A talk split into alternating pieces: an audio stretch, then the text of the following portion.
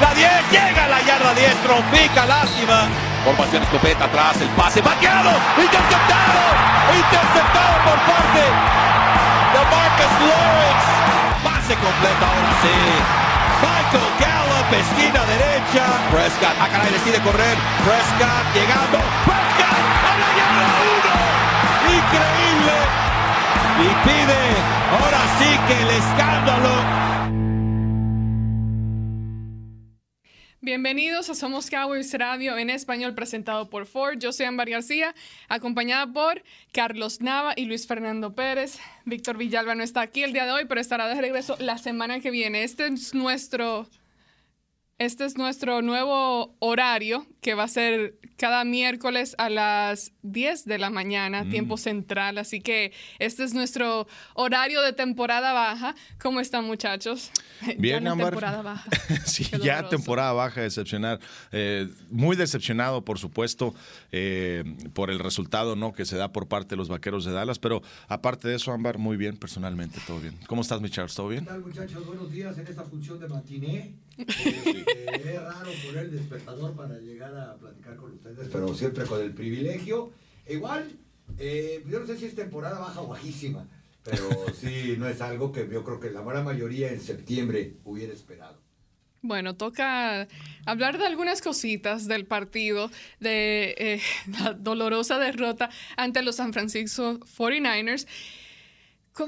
Les voy a preguntar en general, en general. Y después empecemos. Eh, empezaré. Bueno, porque eh, es bien raro de que ya hoy es miércoles, el partido fue el domingo, entonces es como que, ok, ya tú estás listo para mm, cambiar de página y empezar a hablar como que que de las cosas que tienen que arreglar los Cowboys en esta eh, temporada baja de cara a la próxima temporada, pero quiero eh, saber sus opiniones, sus sentimientos, qué, qué, sintieron en el partido, qué opinaron del partido en general. Luis, empiezo contigo. ¿Qué, qué tienes que decir sobre Pues mira, eh, la verdad sí me, me, sorprende mucho que se le haya, o que se, se le haya y se le esté poniendo tanta atención a la última jugada del partido, ¿no? A los, a los famosos, a los, eh, a los 14 segundos más famosos, ¿no? De, seguro de lo, que, de lo que se estará hablando en los últimos y en, los, las últimas semanas y en los próximos meses, ¿no?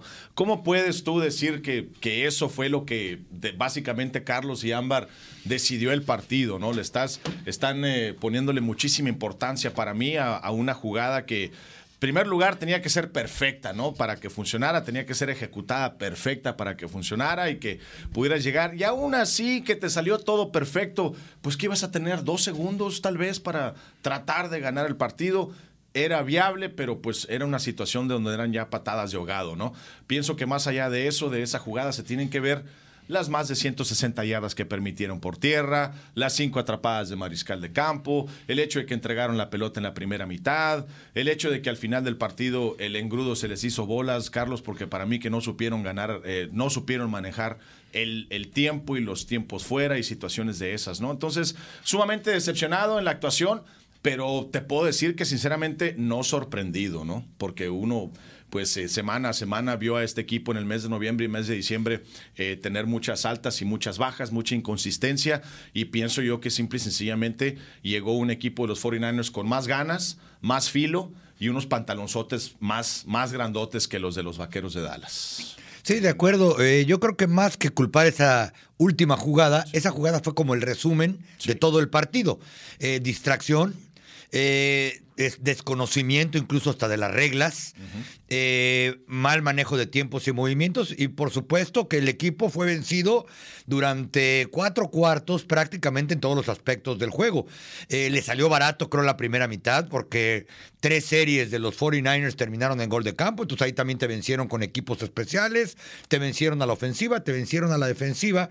En mi humilde opinión pareció que llegaron mucho mejor preparados para jugar en todos aspectos y pues sí, habrá que revisar a partir de, de ya, supongo, en la directiva, pues cuáles fueron los puntos finos, porque el hilo se corta por lo más delgado, que si Dak, que si Zeke, que si Leighton, que si lo que sea.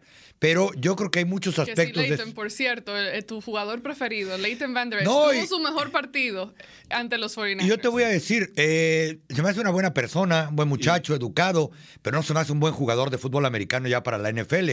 Hemos visto, bueno, si Tomás Henderson con este equipo, Hollywood Henderson, al quinto año ya no podía jugar por diversas razones y, era, y siempre fue mucho mejor jugador que Leighton, pues esto les pasa en esta liga, liga, creo que el promedio de un jugador es de poco más de cuatro años. Tristemente, reitero, porque es un buen muchacho, pero yo creo que desde que llegó, él ya arrastraba ciertas lesiones y ahora el problema, como creo que en varios de los Cowboys, es mental, pero sí, eh, de acuerdo, esa jugada nada que ver. El arbitraje sí fue duro con ellos todo el año, no solamente en este partido, pero creo que esa inconsistencia ha sido alrededor de la liga en general. No creo que haya consigna contra los Dallas Cowboys. Sí, fueron los 14 castigos, ¿no? Que también hay que mencionar que les costaron mucho a los vaqueros de Dallas. Y sí, los árbitros fueron duros durante toda la campaña. Pero pienso yo que ahí sí es donde yo me vi sumamente eh, decepcionado en Dak, número uno, porque nunca lo había visto tener esa actitud. Que por supuesto ya salió a redes sociales y ya disculpó sus eh, comentarios que hizo después del partido en cuanto al arbitraje. Que básicamente que- dijo. sí, dilo, No, pues le no estaban preguntando oye, ¿qué opinas de que se lo- los aficionados al final del partido estaban tirando botellas al campo? Y él, pues su reacción dijo, pues se siente triste el hecho de que se supone que te están apoyando a ti y pues cuando tienes un mal día en el campo, eh, ese, ese apoyo se retira y, a- y a- y a- y aparte de que se retira, te, te atacan. Y los reporteros le dicen, no, Dak, pero le estaban apuntando a los oficiales. Ah, bueno, pues entonces qué bueno, ¿no? Eh, hay que darle "Hay que crédito. darles crédito". Hay que darles crédito a los aficionados. que ahí fue donde dije, y chale, Dak, ya sacaste el rancho, así como dice. Oye, y es la primera vez que lo oigo decir algo incorrecto en un podio desde que llegó, ¿eh? Vez. La primera vez. Pero Ahorita- también, hay que, eh, también hay que reconocer, es difícil. Sí, Tú claro. como jugador, después salir de un partido como ese, poner 20 mil micrófonos frente a tu cara, Claro. tú con las emociones todavía por todos lados y, pararte ahí a decir algo. Él siempre ha sido muy bueno, Sí. muy político, muy Por que eso- siempre dice lo correcto. Por pero eso yo, pasa. yo te digo que estuve sumamente Sí. decepcionado, ¿no? Porque, claro, eh, tienes toda la presión, Ámbar, pero son 40 millones de dólares al año. Entonces, eh, tienes que estar para ese tipo de momentos. Y había estado el, el muchacho a, a- a la altura, pero pues así, ahorita preguntabas, Ámbar, la diferencia entre el norte de México y la Ciudad de México, ¿no? A veces uno del norte va a México y le sale el rancho, ¿no, Carlos? O sea, le sale, le sale el rancho, ¿no? No puedes tú evitar quién Bueno, eres. pero todos somos Y seres claro, humanos no, claro, también, ya se disculpó, ya se disculpó Dak, pero pienso yo que todo eso se vino alimentando durante todo el año, Ámbar, con la excusa de los oficiales, cuando pues se supone que tenías que ser un equipo que iba a llegar, iba a arrasar, Oye. estabas en casa, la ofensiva número uno de toda la NFL, y llegan y te pegan en la boca. En eso sí estoy de acuerdo. Desde que vi que los 49ers, cuando, no sé si vieron la toma, que salieron con la grabadora inmensa antes de salir al campo en el túnel, tú veías un equipo, Carlos, prendido, con filo, que iban a llegarle a pasar encima a cualquiera, y así lo hicieron durante Yo, todo el yo partido. creería, Luis, que desde antes, ¿eh? Joey Bosa el miércoles en conferencia de prensa dijo, ¿qué opinas de Tyron Smith y Lael Collins? Lael Collins, con trabajo sé quién es, dijo. Tyron Smith fue uno de los mejores, dice. Fue. Pero hay que trabajar sobre él y es completamente... Se le puede vencer, en inglés dijo invencible, no es invencible. Eh, oye... Entre tres no podían con Joey hasta que se conmocionó porque se, se ve que el muchacho arriesga el físico en serio en cada jugada. Lo ves de cerca, dices, hay de aquel que se le atraviese, ¿no? Con una velocidad increíble. Pero culpar al arbitraje, cuando de los 14 castigos, 5 fueron por lo menos antes de centrar el balón, eh, invasiones defensivas de que no te puedes alinear, no me digas que el árbitro Y- tuvo que ver, Y ¿no? les rechazaron castigos, Carlos. Le- O que- Recordemos que rechazaron algunos castigos. E- Pudo haber sido peor. Ese castigo de que le mandan offside menos, a todos menos al centro, es decir, que al centro se le olvidó centrar el balón, es cada partido. Eh, tú ya sabes que cada partido va a haber un holding y por lo menos un offside de Connor Williams. Sabes que de Tyron Smith va a haber un holding. Tyron Smith yo creo que ya tiene que pensar seriamente que sigue en su vida. Eh, estoy sorprendido de que sea Pro ese Bowler. Eh, Pues por- no, pero sabes que el físico yo creo que ya le está pasando factura, no por falta de ganas, de preparación. Pues ya es lógico, llegó bien joven a este equipo. ¿Tú te acuerdas que cuando era novato era el jugador más joven de todo el roster y el más joven titular en toda la NFL, como Witten en su tiempo Y que, también? y que hay que darle mérito. Lo hizo, lo, lo ha hecho y lo hizo muy bien durante toda su carrera, pero está, vamos, vamos a decir la verdad, ¿no? Ya no es el tackle izquierdo que se requiere en un equipo que se supone que va a ser campeón de la NFL. Entonces, eso implica con Dak, eso implica con Six. Son muchas cosas, pienso yo, las que se vienen juntando, pero, pero al, final del día nos, damos cuenta que, que, que no estaban preparados los vaqueros de Dallas.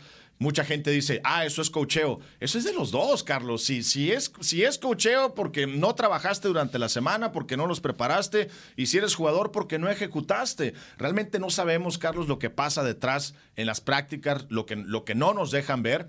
Y no sabemos si eso en la práctica se tolera. Si las cosas de Connor Williams, por ejemplo, si ese tipo de castigos, no sabemos si se toleran o no. Entonces, decir nada más, ah, un equipo con 14 castigos es el coach. No, son todos. Es jugadores, Como tú dijiste, ha pasado desde el inicio de la temporada. La única diferencia es que al principio de la temporada eh, estaban haciendo otras cosas para como que mostrar de que, ok, se puede, uno puede pasarse con unos cuantos castigos y eso, porque al final vamos a atacar y a anotar y, salir, y salir ganando, exacto. La diferencia es que ahora, pues, no. están anotando ni nada. Y cuando contaba, Carlos, 6 y 0 en la división, 6 y 6 en el resto, ¿no? del calendario. y por otro lado, yo reitero, eh, todos tienen culpa, completamente de acuerdo, es un juego de equipo, por eso también, incluso puse ahí en redes sociales, me sorprende que Dak Prescott sea el villano favorito de todos, cuando él no taclea, bloquea y demás.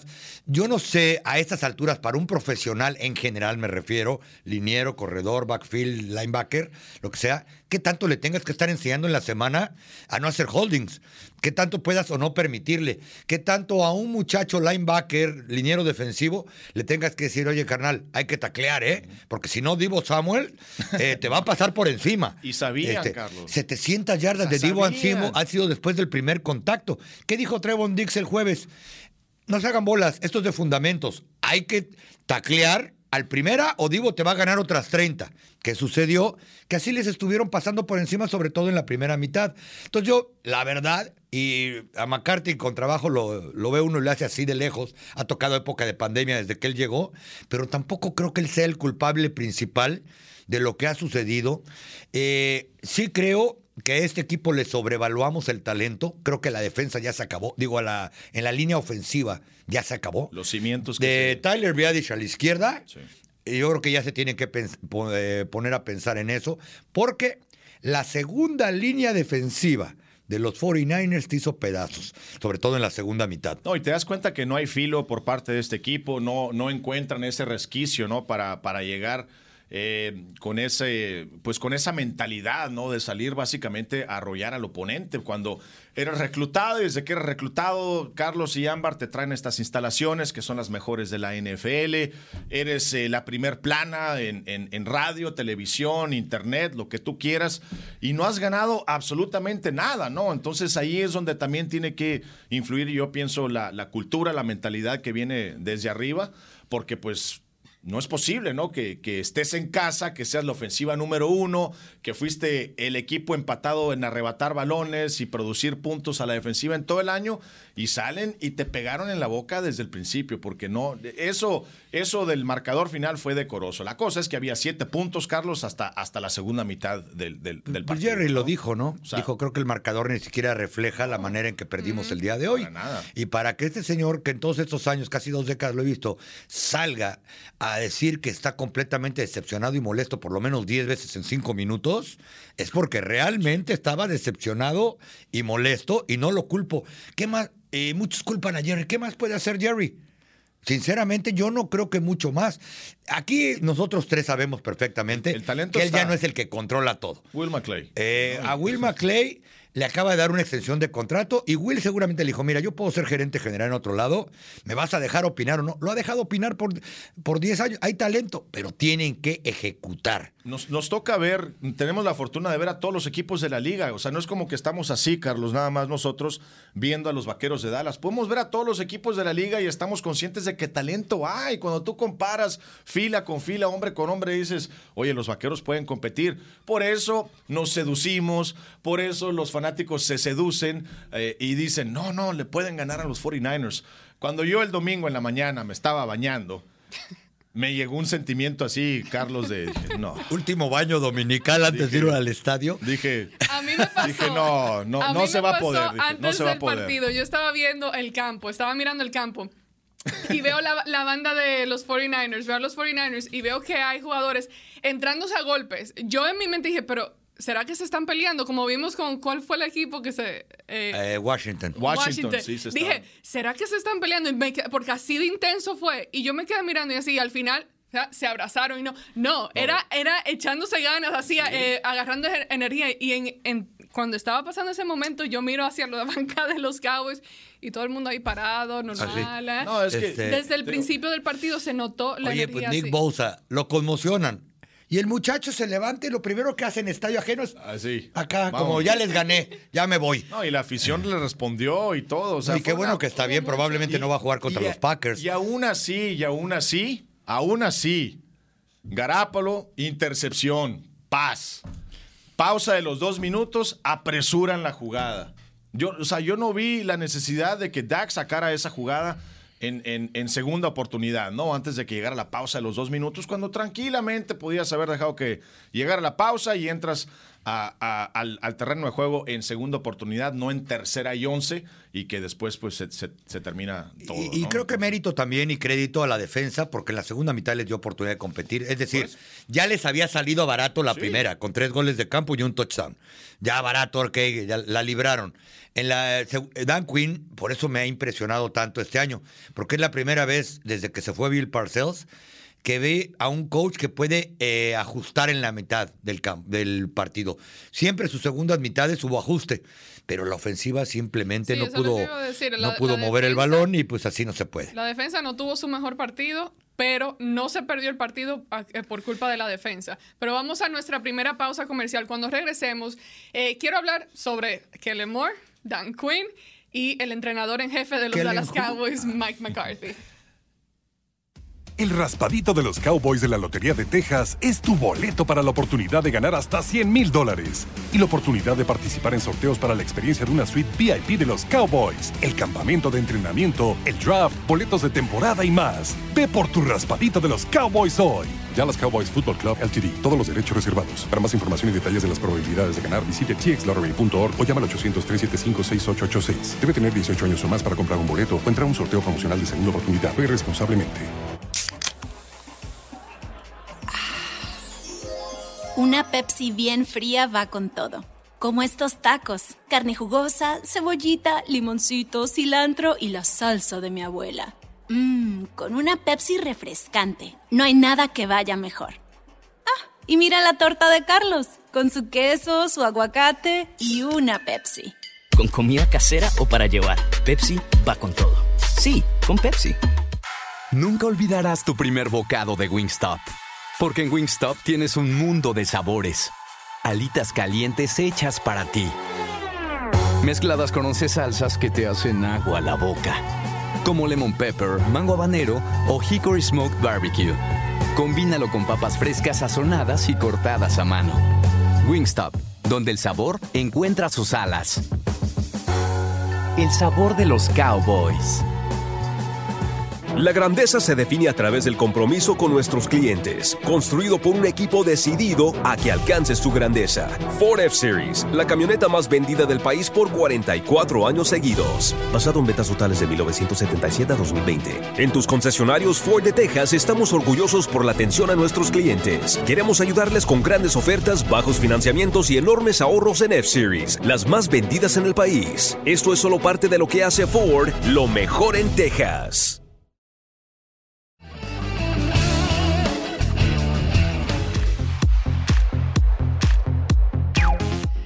Tax es un orgulloso socio de los Dallas Cowboys. Únete al equipo hoy en libertytax.com diagonal hiring. Ok, llegó el momento de hablar de los entrenadores. ¿Por qué, fue esa frase de hiring? La, la noté con mucho tono. Eh, es el, es el anuncio, Carlos. Ah, nada más Liberty Tax está, ok. Cada semana. No, no, por eso, pero. Hasta ahora nosotros. me, asustaste. Eh, nosotros estamos esperando a ver qué sucede. Lo que sí sabemos es, uno, eh, Steven Jones dijo a principios de esta semana que Mike McCarthy se va a quedar aquí. Para aquellos que no saben, Mike McCarthy está bajo un contrato de cinco años. Este fue su segundo año aquí con los Cowboys y pues muchos, eh, incluso fanáticos, eh, estaban pidiendo ya la cabeza de McCarthy al final de la derrota ante San Francisco. Hasta el momento... McCarthy se queda aquí, los Cowboys eh, siguen apoyándolo y hay conferencia de prensa de Mike McCarthy a las 2 de la tarde eh, el día de hoy, tiempo central. Ahora bien, vamos a hablar de Kellen Moore en específico coordinador ofensivo de los Cowboys, Kellen Moore, que muchos estaban dándole muchos halagos a principio de la temporada, diciendo, wow, incluso el año pasado, wow, cuánto talento, eh, muchachos súper inteligentes, que sí es inteligente y todo, pero vimos como poco a poco empezó a borrarse toda esa creatividad que veníamos viendo, eh, la manera en la que la ofensiva estaba funcionando. Y creo que se puede criticar mucho el llamado de jugadas que hubo ante los 49ers. Así que, Carlos, quiero que me des tu opinión sobre Kellen Moore, que incluso ahora mismo tiene varios, varias entrevistas alineadas de eh, como entrenador en jefe, para posición de entrenador en jefe, que yo en lo personal no lo veo como entrenador en jefe, pero tú qué opinas? Yo creo también que en la segunda mitad de temporada, por supuesto, sus bonos bajaron eh, en las entrevistas. Es más, yo no sé si porque los Denver Broncos ya venían en viaje y dijeron, pues de una vez aprovechamos el ride para entrevistarlo, además de Dan Quinn, porque ayer lo entrevistó aquí en Dallas, eh, Denver. Eh, por momentos sí creo que le ajustaron, más que haya fallado la creatividad y él no supo cómo responder. Ahí donde notas que le falta la experiencia. Esa puede ser una. Creo que también le fallaron algunos jugadores. Eh, por más sexy que sea la posición de coreback o receptor o tener a Dalton Schultz a la cerrada, todo empieza con una línea ofensiva. Cuando no tienes a Tom Brady o Aaron Rodgers. También hay que decirlo, Aaron Rodgers ganó el Super Bowl en el estadio de los Cowboys, con todos los linieros eran suplente menos el centro. Tú te acordarás, Luis, contra los Steelers. No, no, no. Eh, Aaron Rodgers, cuando se retire, va a estar en el Salón de la Fama. Y esa es la gran diferencia con un coreback de ese calibre, ¿no? Eh, sí creo que le hace falta. Sí creo que quizá respeta demasiado a ciertos jugadores eh, eh, una, pues seguramente, eh, como en cualquier negocio, tiene que ver el salario. Dos, algunos fueron compañeros de él. Tres, pues hay figuras que impresionan aquí, porque probablemente a la El Collins lo debió de haber mandado a la banca y dejar a Terence Steele. La El Collins, por ejemplo, creo que después de no jugar un año, de cinco partidos de suspensión, nunca encontró el ritmo que, estábamos acostumbrados o la gente a verlo. creo que literal cuando viste qué estaba pasando con Tyron Smith del lado izquierdo, probablemente debió de haber optado por, por buscarle reemplazo o buscarle ayuda incluso, eh, meter más gente que sí medio se la dieron con el ala cerrada y el corredor, pero sí no creo que ahorita en realidad que Len Moore sea el candidato favorito, sobre todo cuando ves coordinadores ofensivos como Eric Bainemi con los Kansas City Chiefs, que son más o menos, no, Bainemi yo creo como unos ocho años más grande que él, eh, hace cuatro años que comenzó como coordinador ofensivo en Kansas, cuando Pat Mahomes hizo titular. Entonces yo creo que sí se le va a complicar este año. Y reitero, tampoco creo que McCarthy sea el villano de esta película como para ser despedido. Eh, a menos de que realmente encuentres a alguien que sea uh, superior a él en currículum, en carácter y en muchas cosas más. Eh, yo pienso que, eh, de acuerdo con Carlos, de que no supo hacer el ajuste, de que tiene el talento, de que tiene las capacidades para, para, para hacerlo. Ya lo demostró en los últimos 3, 4 años en la, en la NFL, pero, pero no pudo llevar a cabo el, el cambio. Lo que sí hay que resaltar es que, bueno, ya dijimos que es un equipo sumamente talentoso, pero realmente es, es, es el talento suficiente para poner la expectativa de ganar Super Bowl, ¿no? Es ahí donde yo pienso viene, viene el problema y la expectativa en esta franquicia es siempre ganar el Super Bowl. Eh, por ende, pues no es el coach indicado, ¿no? Porque no lo, ha, no lo ha demostrado. Y si vemos la realidad de las cosas, Carlos, se entró al partido eh, contra San Francisco y realmente él nunca supo descifrar el, el, el ¿cómo se dice? El, el, el problema, ¿no? La debilidad de San Francisco eran los esquineros, jamás pudo establecer esa situación. Bueno, el juego terrestre también completamente eliminado por parte de los Vaqueros de Dallas. ¿Y eso qué te dice? Cuando eliminas a Zeke, pues tienes que darle la situación a, Dak Prescott y tampoco supo resolver el problema, ¿no? Entonces es ahí donde estoy de acuerdo contigo que no supo ajustar, no supo cómo manejar sus piezas, porque cómo puedes llegar como la ofensiva número uno de la NFL en todo el año y después no hacer absolutamente nada en tu primer partido de postemporada. O sea, es, algo que, que aún yo no me puedo explicar y al único que se lo puedo atribuir es lo que dice Carlos, que no supo hacer los ajustes. Y eso de que McCarthy escuchó la última jugada también da mucho problema, porque entonces, ¿quién manda? Si dijo McCarthy, ok, estoy de acuerdo con esa jugada, entonces ¿quién manda realmente? ¿Quién ha estado mandando? Y eso me lleva a tu punto, Carlos. ¿Qué tanta culpa le podemos echar a, a McCarthy, no? O sea, sí, Oye, realmente y- él. Y un pase completo para CD Lamb, eh, seis toques de bola para Tony Tú Pollard. mencionaste el talento y tú también mencionaste el talento. Sabemos que hay jugadores talentosos aquí en este equipo, jugadores que han dejado caer el balón, etcétera. Pero si te fijas en ese partido contra los 49ers, te das cuenta cómo el balón nunca fue, la prioridad nunca fue entregarle el balón a tus mejores jugadores ofensivos. Vimos a CD completamente desaparecido, a Mari Cooper, otro de tus mejores jugadores en la ofensiva, casi ni tocó el balón tampoco. Entonces son eh, ese tipo de, de cosas que dices tú, ok, ¿por qué? Y hemos visto a Cedric Wilson que, que ha mostrado tener el talento, pero ¿por qué si cuentas con jugadores como CeeDee Lamb, a Mari Cooper?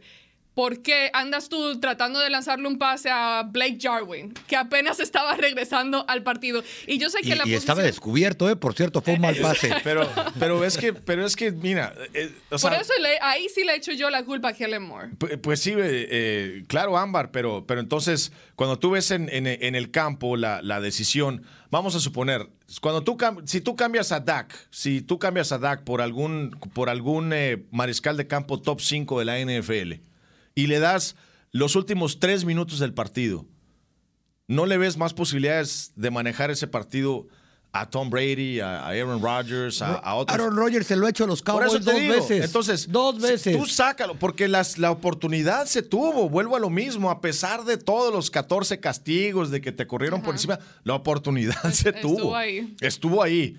Entonces, e- es a lo que yo voy. Si tú antes de la pa- cinco minutos, cinco segundos antes de la pausa de los dos minutos, tú cambias de mariscal de campo, y yo soy de la opinión que eh, un mariscal de campo elite te maneja muchísimo mejor los últimos dos minutos de ese encuentro. Y otra vez Independientemente a- de quién esté de pantalón largo allá. Bueno, tuvo eh, la- de, de eh, quién, de quién diga ok y quién no diga ok a cierta o no Yo cierta todavía jugada. sigo confundida con la confusión que hubo, eh, que, que hubo cuando estaban en la ofensiva. En el lado de la banda estaba equipos especiales que hicieron lo del fake punt. La, Sí, el oficial no se movía, ¿no? Es, fue lo... Yo creo que ahí sí fue un error de los oficiales, ¿eh? porque la jugada, de acuerdo a McCarthy y a Dak Prescott, estaba diseñada para tratar de sacar una jugada en menos de 10 segundos y agarrar a San Francisco o que pidieran tiempo pidieran fuera tiempo. o agarrarlos con su equipo, con sus equipos especiales adentro de, de regreso de patada de despeje. Entonces el coreback iba a ser Cedric Wilson para él tratar de mandar un pase a CJ Whitgun eh, o algún otro de los muchachos rápidos, incluso hasta Kelvin Joseph estaba adentro. Eh, en pocas palabras era agarrarlo dormido. Y ahí Shanahan les ganó con el colmillo, porque ¿qué hizo? Cara de póker, no, hi- no hizo absolutamente No, nada. cuando se dio cuenta que el árbitro fue el que más cara de póker traía. O sea, él, ahí sí no soltó el balón. Y reitero, esa no fue la diferencia porque los Cowboys perdieron. Ahora, en ese aspecto que decías de tú de Kellen Moore, yo creo que si tú eres un coreback realmente eh, eh, estelar en la NFL, vamos a llamarlo así, ok, te mandan que el pase se lo avientes a, a Cooper, pero si ves que está cubierto, está soltando balones, volteas a ver a los otros cuatro que tienes por ahí. Eh, eh, si CD Lamb está descubierto, eh, o tratas de atacarles, cuando se dieron cuenta que Dalton Schultz, sinceramente mi respeto, para mí fue el mejor receptor de los Cowboys esta temporada y probablemente yo lo nombraré uno de los tres mejores a la ofensiva, si no es que el mejor. Eh, y que nadie puede, porque ciertamente el perímetro era la debilidad principal o lo menos fuerte de San Francisco, síguele con él. Y hasta la segunda mitad se acordaron que existía. Eh, CeeDee Lamb yo volteé a ver varias veces y no estaba desmarcado tampoco, en algunas sí, pero oye, también soltaron balones, eh, completa un pase en la primera serie bastante bueno, como de 25 yardas, holding, number 52, vámonos. este, entonces ahí es donde te digo que no sabes qué tanto para muchachos, esto no es el high school, esto no es Pee Wee Fútbol, muchachos que cobran buen dinero, que este es su trabajo, que trabajan nueve horas al día aquí, no ejecuten lo que les mandan, ¿no? Ahí es donde pues, no sabes qué fue primero, si el huevo o la gallina. Exacto, yo creo que es una combinación del- de las tres exacto. cosas, del talento, eh, eh, bueno, el que no estén ejecutando en el campo, como bien dices tú. Kellen Moore, con el diseño de jugadas, creo que no ha hecho un buen trabajo en esta segunda mitad de temporada, eh, asegurándose de poderle poner el balón en las manos de, lo- de sus mejores jugadores dentro del campo. Porque Dalton Schultz, sí, aplausos, hizo un buen trabajo este año, me sorprendió a mí, yo lo quería cortar hace dos años. No, y el año pasado hizo todavía mejor trabajo Sí, sí, que sí. este. ¿eh? Pero mi punto es que él no debería de ser tu mejor receptor cuando tienes a los otros que No, claro. tienes en la lista. Así que ese es en cuestión de diseño. Y también otra cosa, Dak Prescott evidentemente sigue teniendo algún problema, en mi opinión, mental. Tú, Luis, has estado diciendo que es físico eso, pero yo creo que si hubiese sido algo físico de cuestión de lesión, ¿por qué no salir a decirlo? O sea, dices tú, esa es Bueno. una mejor, te quitas tú ya tantas críticas, las personas, nosotros en los medios de comunicación, no serías tan crítico sabiendo tú que él está lidiando con una lesión. Por eso yo creo que es más bien cuestión, algo mental 100% después de que regresó de la lesión, eh, no ha estado bien. Posiblemente lo único ahí es que pues ya le llegó la presión, ¿no? Hasta cierto punto ya se percató de lo que realmente está pasando y que ya no es una luna de miel, ya le dieron eh, el contrato y ya tiene que dar resultados. Yo, yo digo que siempre ha sido físico, pues porque se presentaron situaciones físicas con Dak Prescott y yo no veo el mismo jugador dentro, dentro de, la cancha, ¿no? Eh, le- eh, fue el segundo mejor corredor del partido, ¿no? De- de- del encuentro. Dak. Prescott. Y gracias a esas últimas yardas eh, que les costó el Por reloj. eso, entonces, entonces es ahí donde estás construyendo. Ahorita mencionabas, Ámbar, la situación de Dalton Schultz. ¿Por qué tiene que ser el número uno cuando tienes todo este talento en, en receptores abiertos?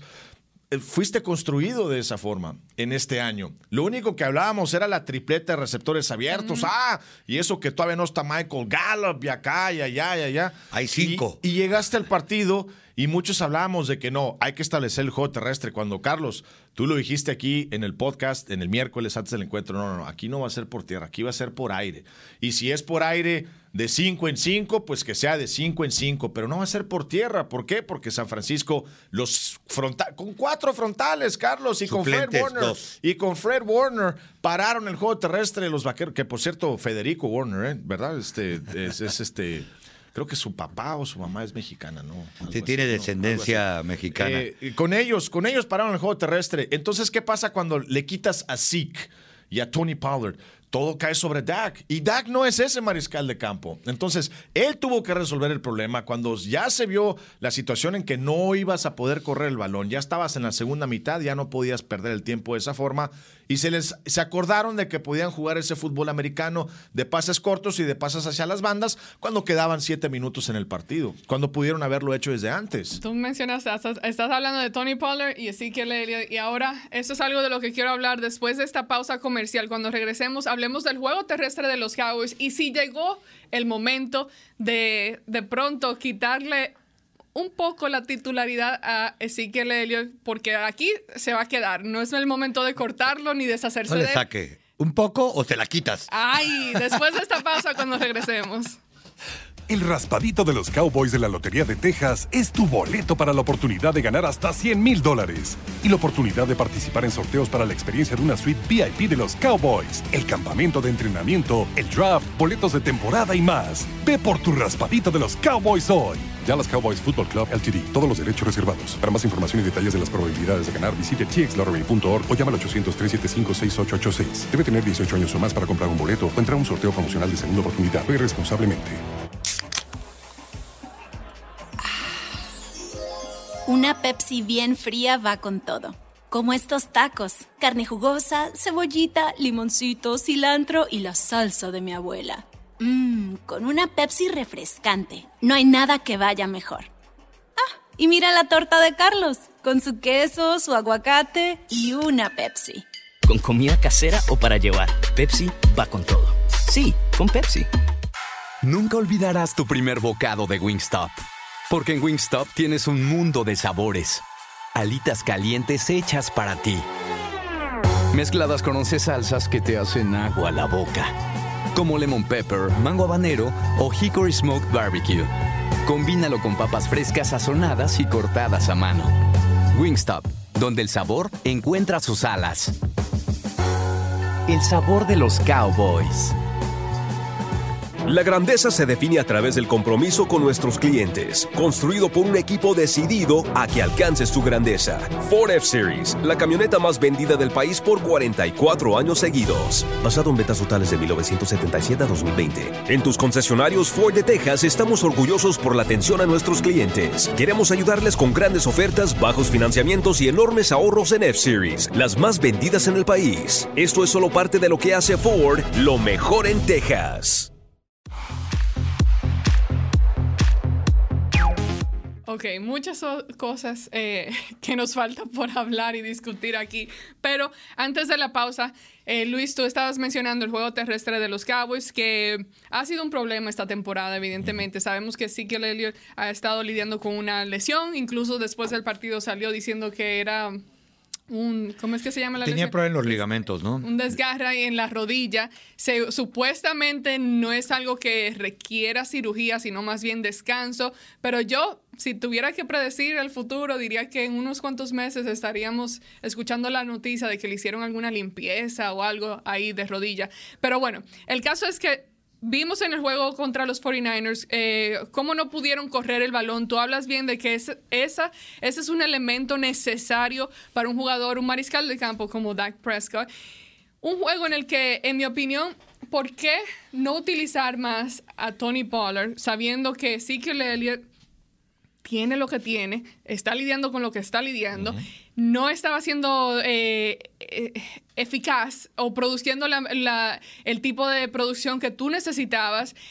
Y ves a Tony Pollard que de repente sí tiene ese tipo de explosión. ¿Por qué crees tú, Luis, que el Kellen Moore, en cuanto a su diseño y todo eso, no utilizó más quizás Tony Pollard? Pues mira, yo pienso que eh, terquedad ante todo, porque lo, lo, hablamos durante muchos, muchas semanas durante la temporada. Eh, de la situación que se nos hacía muy raro, ¿por qué no lo sientan? Bueno, pues porque él no quiere. A ver, a ver, ¿cómo que porque él no quiere? No, yo quiero jugar, yo quiero salir al campo. Cuando obviamente no era, no estaba al, al 100% saludable, no estaba en plenitud física, sí llegó a las mil yardas, pero es realmente lo que esperas por, por, lo, que, por lo que le estás pagando así, que él en mil yardas nada más, ese es tu, tu tope para que para tu para tu corredor. Entonces, de acuerdo contigo que no se tomó la decisión correcta para mí que la presión del contrato pesa por parte de Ezekiel Elliott. Él como persona también pidiendo el balón podría pesar. Y también la decisión de, pues un coordinador ofensivo que tal, tal, vez todavía no tiene las tablas, Carlos, para poder decirle a un gerente general y a un jugador de la talla de Ezekiel Elliott, lo siento, no estás a tu nivel, sea por salud o sea por lo que sea, pero simplemente no estás a tu nivel sobre todo porque tienes otras, si no tienes otras opciones, no, no te queda otra más que jugarlo, lo haces. Pero pues estábamos hablando de un establo de corredores, pienso yo, sólido por parte de los Vaqueros de Dallas, que si pones a Tony Pollard como titular, después como comité podías llenar el espacio, ¿no? Porque tenías a One Hardy, tenías a Clement, ¿correcto? Eh, entonces, eh, Ito Smith al final inclusive también lo firmaron. Entonces había profundidad en caso de que lo necesitabas. Por eso pienso yo que se dieron por vencido muy al final y eso pues establece el esquema muy fácil para Shanahan. ¿Qué dice? No pueden correr el balón. En primera y en segunda oportunidad van a estar de tercos, van a querer hacerlo con el número 21 porque, porque tienen que darle de comer a, a Zeke. ¿Y qué va a ocasionar? No es el mismo jugador, nos va a poner en situación de tercera y largo, que va a obligar a que los vaqueros de Dallas ganen el partido con el número 4, no con el número 21, como lo hacían hace, hace un año, hace dos años, ¿no? Y toda la presión cae sobre Dak. Los receptores, Carlos, empiezan a tirar balones y pues se hace un, un, un desastre por todos lados. ¿no? Sí, fíjate que yo agregaría, y no quiero disculpar a los entrenadores ni al propio SIC, pero creo que uno de los problemas por lo que lo tenía, por lo que estaba en el campo y tenían que hacerlo, y sucedió también este domingo, es que tenía que bloquear, tenía que estarle ayudando a la línea ofensiva. Esa línea ofensiva, incluso la contra San Francisco fue el ejemplo más grande. En la primera explosión, y lo platicamos durante el partido, estaba una yarda atrás ya. Les estaban ganando el primer golpe, como dicen en la NFL.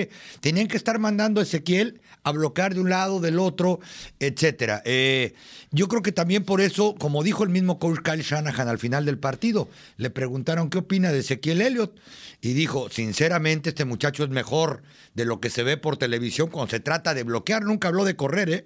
Dijo, este muchacho este, hay que tenerle miedo porque bloquea y ajusta demasiado bien, lo mismo que dijo alguna vez Bruce Arians, eh, lo mismo que dijo Mike McCarthy. De lo que estoy completamente convencido es que la cuenta regresiva ya comenzó para Ezequiel Elliott. A mí no me sorprendería, como dices tú, Ámbar, eh, que no estuviera en el roster la próxima temporada. A mí tampoco. Para tratar de liberar espacio Wow. en el tope salarial. Así, y así como él, otro receptor tampoco me sorprendería. Digo, aparte de que Michael Gallup veo muy poco probable que vuelva a firmar en este equipo, es agente libre. Sobre todo por lo que viste con Cedric y tal vez podría salir más barato, ¿no? Y él también es agente libre. Exacto, y- pero también creo que el principal receptor de este equipo es probable que a lo mejor no, ni regrese por también cuestiones de tope salarial en una ecuación donde va en relación directa con la productividad, no de este año, también del anterior y del otro cuando decían que en patio ajeno pues se le caían las fundas porque no podía agarrar un pase, ¿no? No producía. Bueno, no me gusta lo que tú estás diciendo, la verdad. Gracias, yo sé. Generalmente así sucede. No me gusta. No, porque tú te pones a pensar de que, en mi opinión, ya no es cuestión de talento en sí, de- del problema de por qué los Cowboys no llegan más allá. Porque tú hablas de talento, esos jugadores que mencionaste fueron bastante talentosos, han sido talentosos, sí han lidiado con problemas de lesiones que han eh, perjudicado su manera de ejecución en el campo y todo eso, pero ya estás tú hablando de otra vez volver a cambiar. Ya cuando teníamos de que tres receptores abiertos Pero- sólidos y que eso y con eso sí se puede y no sé qué. Pero otra vez. No, no, yo dije, no me sorprendería, ¿eh? No, no, no, yo sé. dije, yo sé. córtenlos. Pero igual, eh, cada. Que también lo diría. El No, no es- equipo nunca sigue siendo el mismo. Año tras año el equipo cambia, jugadores se van, jugadores vienen. Pero ese, eh, es eso, de el, tú volver a empezar de cero, volver a tratar de buscar las piezas adecuadas, buscar jugadores ¿De que. cero, Ámbar? O sea, ¿tan así ves las cosas? Cada temporada se empieza de cero. No, no, no, pero en cuanto a los vaqueros, o sea, eh, ¿estamos hablando de tres, cuatro cambios No, de un Super Bowl o estamos hablando de una reestructuración completa no, no, de no, tan completa no, pero digo jugadores Sí. así como receptores, eh, corredores, son piezas es- claves. Son la columna Eh, sí. vertebral, Exacto, son la digo- estructura, entonces... sí, Siempre pongo este ejemplo. Si la Denian Tomlinson salió de San Diego alguna vez cuando los Chargers estaban allá, Junior Seau salió de San Diego. Sí. Menciono eso porque yo cubría a los Chargers en aquel entonces. Y la Denian Tomlinson fue 10 veces mejor que sí que ellos estarán de acuerdo. El muchacho la llevaba robada en esta, en esta liga como corredor. Es el mejor corredor de su generación. Cualquiera puede salir. Y eh, recuerden, Zeke Elliott va para su séptima temporada. En la NFL hay hasta una prueba matemática, pues, de que cuando después del quinto año ya los, los golpes empiezan a pasar factura. No es algo que yo desee. Yo creo que el muchacho, y he sido su principal defensor toda la temporada, se rifó las medias todo el año. Fue, bloqueó, Sí. se golpeó, pegó, le dolió. Todo. De Amari Cooper yo no estaría tan seguro que todavía es el muchacho que quieres para ser tu receptor número uno. Eh, por su inconsistencia, no por otra cosa. Es un tipazo. Eh, no sé si CD Lamb está listo para ser el receptor número uno del Yo equipo. creo que la solución No aquí de todo sería línea ofensiva. Tú entras También, ¿eh? este año Pues, con aparte ese del enfoque. 70, aparte del 70, ¿con quién te quedabas así? ¿A quién te llevabas a tu casa? A- Digo, no puedes cambiar a todos, pero yo creo que, los que eh, lo que principal creo que es que busquen otro tackle izquierdo y si me dan la opción, otro guardia izquierdo. Eh, eso Bueno, es tú, tú tienes, ok, Zach Sí, ya. Martin, 70, ok, sólido. Tienes a Terrence Steele. Yo con Terrence Steele me siento bien. Como tackle derecho, sí, no izquierdo. No, exacto. Me siento bien porque igual Des- no puedes cambiar la línea ofensiva completa. No, yo sé, pero después de lo que vi el domingo, la- para mí que la L. Collins y Terrence Steele dejaron mucho, dejan mucho que desear. Perdón, no sola- Terrence sol- Smith. solamente eh, eh, eh, Terrence Smith, dejan muchísimo que desear.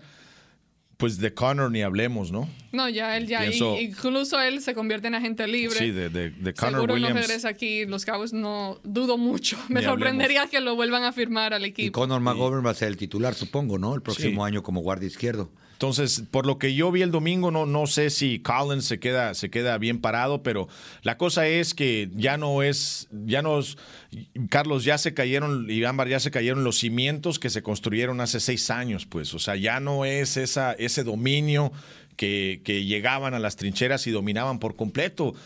Estaban dos, dos yardas hacia atrás ya. El, domingo entraba, entraba el embate por parte de los 49ers y salvo, y salvo Biadish ahí en el centro y, Zach Martin que, le pasa por encima. que posiblemente mantenían un poco sus bloqueos. yo no estoy tan seguro. Acuérdate que es centro. Y un centro, eh, su principal obligación es entregar el balón y salir a bloquear. Entonces, generalmente le ganan el golpe. Ojo, Tyler Biadish es un muchacho de quinta ronda, cuarta ronda. O sea, eh, decía Parcel, eres lo que eres. Mm. Este, no es Travis Frederick, que lo trajeron como en la primera ronda. Pero tuvo lesión, ¿no, Carlos? Por eso sus bonos bajaron mucho, ¿no? En el draft. O sea, se, hablaba de un baby. El hombro. Se hablaba de un eh, mini, mini Travis Frederick, ¿no? O sea, todo el mundo, oye, este Biadish, ¿por qué, por, qué, ¿por qué tanto barullo? No, es que eh, iba para, para, para, hacer un mini, un, Frederick, pero se lastimó. Una situación así como la que apostaron precisamente también con, con Jalen Smith y, cosas de ese tipo, ¿no? Y no creo que hizo tan mal trabajo. Creo que para él, lo que es él, Sí. fue un jugador promedio en la liga, no un pro bowler, un promedio. Pero si además no te está ayudando tu guardia izquierdo. Pero este creo que la falta de nivel. Eh, de inexperiencia, digamos, la, falta de experiencia que, tiene Biadish, creo que afecta lo que hace el trabajo de, de Zach Martin. Zach Martin, creo yo, en mi opinión, que en muchas jugadas ha tenido que como que también echarle la mano, ayudarlo y eso, y le quita a lo que Zach Martin podría Pero eso pasaría con cualquiera que le pongan a Zach Martin junto, que él tendría que echarle la mano. Y si además el guardia izquierdo no le está echando la mano, pues Zach dice, pues soy yo o no le va a ayudar nadie. Eh, yo creo que si ya le invirtieron un año como titular a este muchacho, habría que esperar, ver qué te puede dar. Ya vimos con la verdad con Terence Steele cómo creció y Terence Steele ni siquiera llegó en draft. Dándole repeticiones, ¿no? Como precisamente no puedes cambiar toda la línea, yo me conformaría si yo fuera el gerente general, con buscarme un tackle izquierdo y obviamente, como dices tú, el guardia izquierdo ya se fue. O sea, es, agente libre y por algo no le hicieron opciones válidas ni nada. Sí.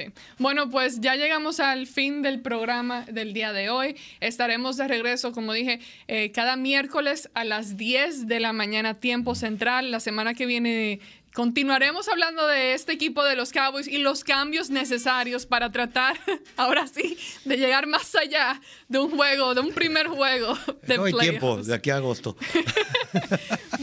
muchísimas gracias, Carlos. gracias a ti, Luis, y gracias, a todos los que eh, estuvieron escuchándonos en vivo el día de hoy aquí en somoscowboys.com. This has been a production of DallasCowboys.com and the Dallas Cowboys Football Club. How about this, Cowboys? Yeah!